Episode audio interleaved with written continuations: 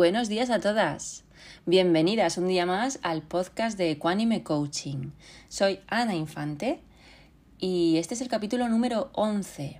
Este es el podcast en el que hablamos de cómo conseguir nuestros objetivos poquito a poco, en el que compartimos técnicas, herramientas, pautas que nos ayudan a mejorar en muchos aspectos de nuestra vida. Un espacio en el que nos sentimos entendidas y apoyadas y en el que encontrar una guía que seguir para alcanzar nuestras metas.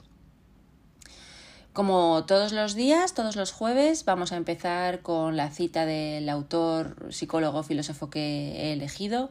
Eh, hoy he elegido a Tony Robbins, que es un escritor de libros de desarrollo personal, experto en finanzas y orador motivacional. y la cita es, nuestras creencias sobre lo que somos y lo que podemos hacer determinan precisamente lo que podemos ser. Ahí lo dejo. Oye, eh, prepárate el café porque nos lo vamos a tomar juntas. Y vamos con el capazo de hoy. Hoy os voy a hablar sobre em, cómo salir de una relación tóxica. Vamos a hablar de las cosas eh, más típicas que se recomiendan y que funcionan efectivamente. Eh, y luego os voy a decir una, una herramienta que a mí me, fue de gran utilidad, en su momento me pareció tremendamente útil y valiosa y espero que a ti también te sirva. ¿Vale?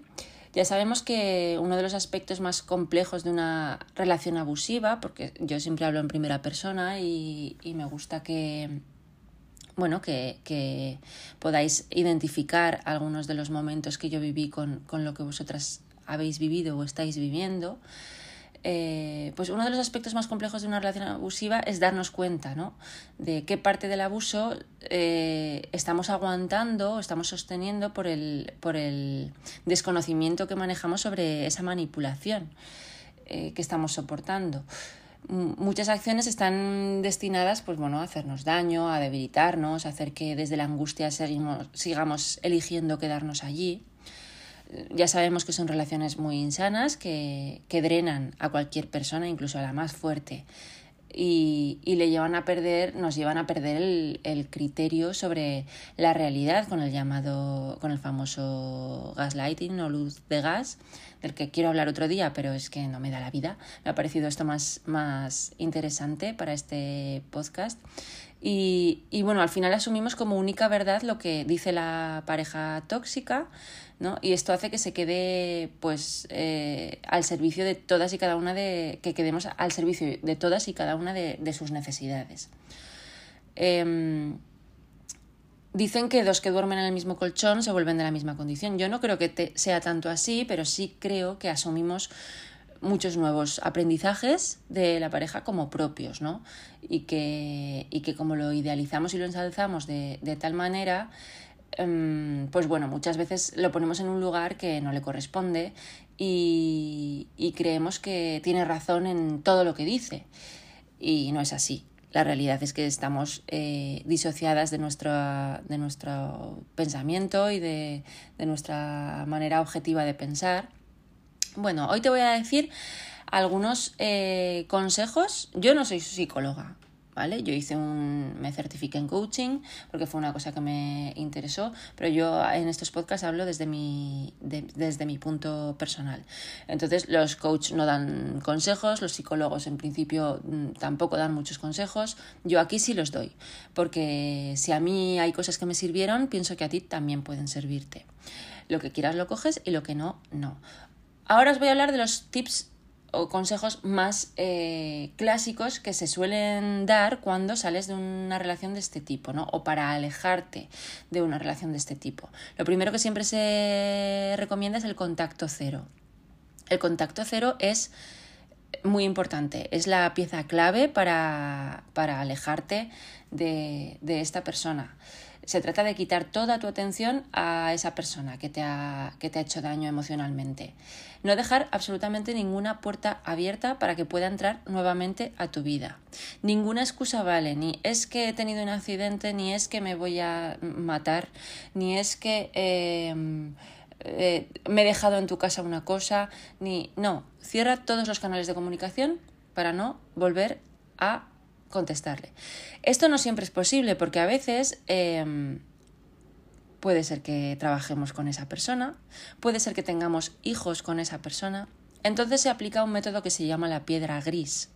La piedra gris es básicamente como el contacto cero, pero que solamente eh, respondemos a las cosas estrictamente necesarias y sin mostrar ninguna emoción. ¿Vale? Otra de las cosas que siempre se recomiendan y que, y que, y que es muy importante para empezar a recuperar tu vida, cree firmemente que, firmemente que nada de lo que ha pasado es tu culpa. ¿Vale? De esto ya hablé en otro podcast. Es importante que sepas que, que tú no sabías que existían personas así, que si lo sabías no pensabas en ningún caso que tu pareja fuera una de ellas, que no sabías que estabas siendo manipulada y, que no es tu culpa, por mucho que la otra persona te haya intentado hacer ver, te haya intentado hacer eh, sentir dependiente, eh, te haya hecho creer que le has coartado la libertad, te haya hecho creer que la ruptura es por tu culpa, no, ¿vale? Nada de lo que te ha pasado es culpa tuya. No creas en sus mágicos cambios repentinos. Ya hablamos de que estas personas no cambian, ¿vale? Los narcisistas y los psicópatas no cambian. Tienen mm, un, cerebro diferente que les impide pensar con, la normalidad empática que tiene eh, la mayoría de los seres humanos. ¿Vale? Entonces, no cambian, por mucho que vayan a terapia, por mucho que te la puedan colar durante unos meses o una temporada más larga, al final siempre se les cae la máscara y siempre vuelven a eh, su esencia, que es esa, eh, la esencia de una persona maquiavélica y, y que retuerce y que, y que manipula y, y eso no es mm, sano para ti. Lee mucho sobre el tema, entender lo que te ha pasado y lo que, y lo que fue hará que todo cobre sentido. Sentirte identificada con otras cosas. Si no te gusta leer, escucha podcast, puedes, mm, no sé, ir a la biblioteca, hay un montón de, información en Internet, ¿vale? Es importante. Rodéate de personas que te apoyan y te creen. Es posible que durante este tiempo hayas perdido contacto con algunas de las personas que antes sí te apoyaban o sí estaban en tu círculo. Intenta recuperar esas relaciones y eh, manténlas cerca de ti. Es importante que te apoyes, somos seres sociales, es importante que te apoyes, aunque ahora eh, seas muy desconfiada con, la gente, es importante que te apoyes en, en otras personas, ¿vale? Solos no podemos, hay que, la gente está ahí para, bueno, pues para ayudarnos cuando lo necesitamos. La familia, los amigos, las amigas. No te sientas mal por sentirte mal, aunque, aunque esto haya sido una relación mala y tóxica, al final es un duelo. Es un duelo igualmente. Entonces, déjate llevar en tu proceso, siente, déjate em, amaestrar, por decirlo de alguna manera, eh, por el dolor que sientes y poco a poco irá desapareciendo. Con tiempo desaparece. Aléjate por completo de todas las personas que apoyen al abusador. Esto forma parte del contacto cero no tenemos contacto con el abusador, tampoco tenemos contacto con sus amigos, con sus familiares, ¿vale? Ni pasamos por los sitios por los que sepamos que él pueda estar. No te centres en lo bueno, en, únicamente en lo bueno que pasa en la relación. Por el contrario, lo que puedes hacer es una lista con todas las cosas malas que te pasó, que te pasaron, ¿vale? Así verás que, bueno, que que eran muchas más las cosas malas que las buenas. No te centres en lo bueno, piensa en lo malo, en lo malo, en esas montañas rusas, esa ansiedad, esa incertidumbre de no saber qué es lo que va a pasar con mi relación, de no saber dónde está esa persona, de no saber qué has hecho y qué le habrá sentado mal. Todo eso. Si tienes la oportunidad, que no todo el mundo la tiene, pero esto sí que es muy, muy importante, ve a terapia y empieza a pensar y a creer únicamente en ti y en tu, en tu recuperación. La terapia es mágica. Al final lo haces tú, pero te acompaña una persona que sabe por dónde llevarte. Y ahora te voy a decir una herramienta que, que, a mí me sirvió profundamente, porque yo no era consciente pero tenía muchas creencias arraigadas. Las creencias eh, son unas verdades subjetivas, unas convicciones, algo que, consideramos cierto y, no debe ser confundido con la, verdad objetiva. Em, al final eh, no nos relacionamos con la realidad, sino con cuando tenemos una creencia no nos estamos relacionando con la realidad, sino con la representación mental que nos hacemos de esa realidad. Es un poco complejo de entender, pero todos tenemos muchas creencias. Esas creencias pueden ser o heredadas, que nos las han dado nuestros padres, nos las han dado en el colegio, nos las han dado nuestras amistades, heredadas de otras personas, o eh, pueden ser personales por experiencias que hemos vivido. En cualquier caso, las creencias se pueden cambiar. ¿Vale? Mm, yo en terapia, cuando estuve yendo con mi psicóloga, descubrí que tenía muchas creencias. Entonces mi psicóloga, que sabía que yo era una persona muy creativa, me dijo, quiero que escribas o que dibujes o que lo hagas como quieras, que representes un... Bueno, pues un, eh, un poco todas estas cosas que crees y que crees que te hacen daño. Entonces, lo que hice fue dibujar una mochila en el centro y alrededor un montón de creencias, un montón de frases que empezaban con yo creo que, ¿vale? De cosas que yo creía que eran ciertas en aquel entonces.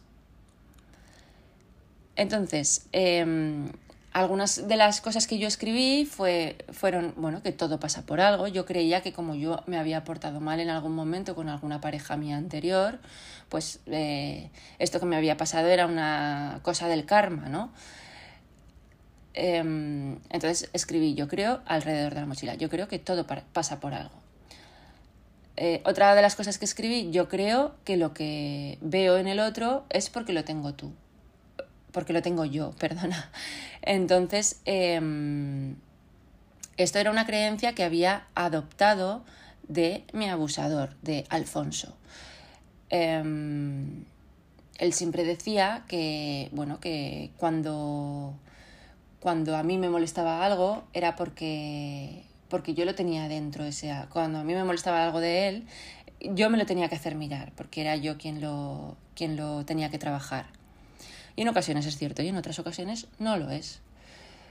Eh, otra de las creencias que escribí fue, yo creo que la vida te da lo que mereces. Tremenda esta, creencia, el daño que nos puede hacer.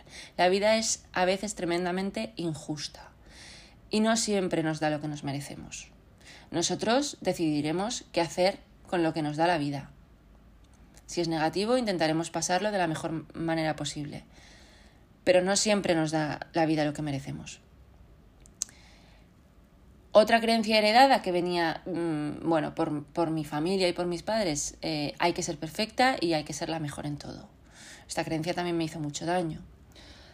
Hay que ser persistente hasta conseguirlo y hay que esforzarse hasta no poder más. A veces, amigas, hay que decir, hasta aquí. Y cuando renuncias a eso que te está machacando la vida, eres libre. Más creencias. Yo creo que mi amor puede cambiar a alguien. Bueno, que sepas que al narcisista o al tacaño emocional o al abusador o, o al maltratador no le cambia a nadie. La persona cambia si quiere cambiar. Los narcisistas y los psicópatas no. Pero las personas en general cambian si quieren cambiar. Nadie viene a cambiarles. ¿Vale? Es una de las trampas principales de nuestra cultura occidental romántica. Al final creemos que podemos con nuestro amor cambiar al otro. Y, eso no es así. Em, más creencias. Creo que nunca volveré a sentir lo mismo. Afortunadamente así ha sido.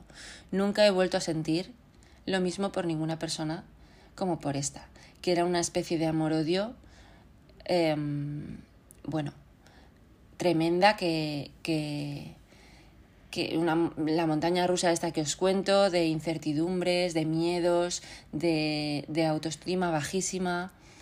Entonces, Una vez que lo visualicé, esta hoja que dibujé y que escribí con todas mis creencias, había más, ahora no recuerdo, pero había más. Una vez que visualicé, que visualicé todo esto, pues em, escribí al lado si eran herencias heredadas o si eran herencias personales por experiencias que yo había tenido. Y también escribí al lado si eran creencias limitantes, o sea, que me limitaban en mi día a día y en mi vida, o que me empoderaban. ¿Qué hice con las creencias que no quería seguir teniendo? Cambiarlas por otras que me empoderasen. Por ejemplo, con la de nunca volveré a sentir lo mismo, escribí sentiré algo mejor. Afortunadamente nunca volveré a sentir lo mismo. Entonces, es difícil porque los hábitos y las creencias son difíciles de cambiar. Pero si aprendemos a cada una de esas frases ya os hablé de, la importancia de, la escritura y de lo terapéutica que es. Si cada una de estas frases las cambiamos por una creencia que nos empodere y que sea beneficiosa para nosotras, podremos, cada vez que nos venga el pensamiento, darle la, darle la vuelta. Y para mí esto fue un ejercicio que me hizo clic en la cabeza. Algo me hizo clic, gracias a mi psicóloga. Y hoy te lo regalo a ti para que, si te sirve, puedas utilizarlo como mejor te convenga, ¿vale? Bueno, pues hasta aquí el podcast de hoy. Eh, me quiero despedir sin, eh, bueno, sin olvidarme de, pediros que nos dejéis eh, pues todo esto, ¿no? Los likes, los, las cinco estrellas, mm, los comentarios, todo esto que hace falta para crecer y para que nos deis un poquito de amor a través de las redes, tal y como funciona ahora mismo todo esto de los logaritmos. Eh, queremos saber vuestra opinión, si os ha gustado, si no, cualquier cosa, ¿vale? Y ponemos a vuestra disposición, como siempre, el correo electrónico, que es eh, que os suscribáis a nuestro canal de Spotify Café y Capazo. Eh, bueno, soy Ana Infante, espero que os haya servido este, este podcast y ya sí que sí, eh, sin alargarme más, me despido hasta el próximo episodio, que no sabemos todavía qué será. Ya lo grabaremos. Disfrutad mucho del día, de la semana y de la vida. Un besito.